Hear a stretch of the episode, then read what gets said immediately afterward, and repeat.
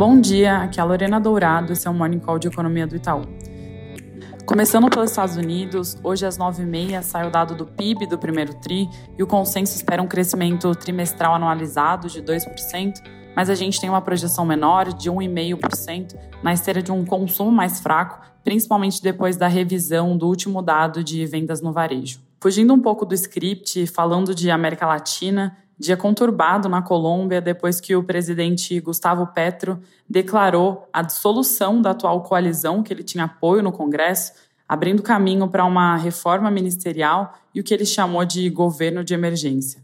Oito de seus ministros foram demitidos, incluindo da Fazenda, José Ocampo, que vai ser substituído por Ricardo Bonilha, ex-secretário das Finanças de Bogotá, quando Petro foi prefeito da capital. A turbulência política começou quando membros da coalizão se opuseram à reforma do sistema de saúde encaminhada pelo governo. Essa remodelação do gabinete deve manter a incerteza política elevada no país nos próximos meses. Aqui no Brasil, ontem aconteceu o julgamento no STJ que discutia a possibilidade das empresas usarem os benefícios fiscais de ICMS para reduzir a incidência de tributos federais, no caso o IRPJ e CSLL. O resultado foi unânime na direção de restringir esse incentivo estadual apenas para situações em que os valores são ligados a investimentos. Essa decisão marca uma vitória para o ministro Haddad, que vinha defendendo essa mudança e, segundo seus cálculos, pode render uma arrecadação extra de até 90 bilhões. No entanto, os efeitos do julgamento foram suspensos por uma medida cautelar do ministro do STF, André Mendonça, então a decisão ficou parada e não vai ter efeito prático, pelo menos por agora, e deve esperar a resposta do STF. Falando de dados, ontem foi o dia do IPCA 15, que variou 0,57 em abril, próximo da nossa projeção em 0,58 e um pouco abaixo do consenso que tinha 0,60.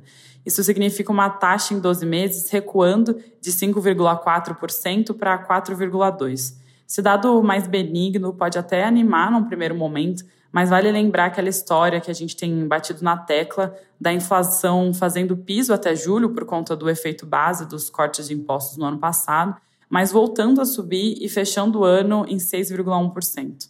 A gente publicou um relatório mais detalhado a respeito, cujo título a propósito é Paciência com Desinflação Lenta, que confirma essa ideia de que a gente ainda tem um caminho não muito linear pela frente até que a inflação possa finalmente mostrar um alívio. Também teve dado de crédito, mostrando uma continuidade da desaceleração das concessões em março, puxado principalmente pelas empresas, e na inadimplência total subindo de 3,2% para 3,3%.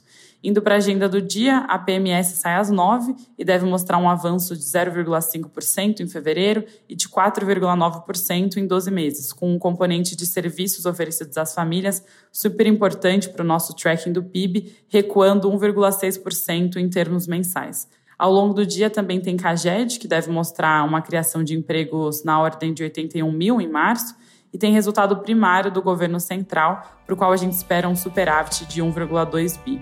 Para terminar, a FGV acabou de soltar a confiança da indústria, que ficou estável em abril em 94,5 pontos, e saiu também a inflação do GPM com uma deflação mais forte que a prevista, de menos 0,95%, levando a taxa em 12 meses para o terreno negativo de menos 2,2%.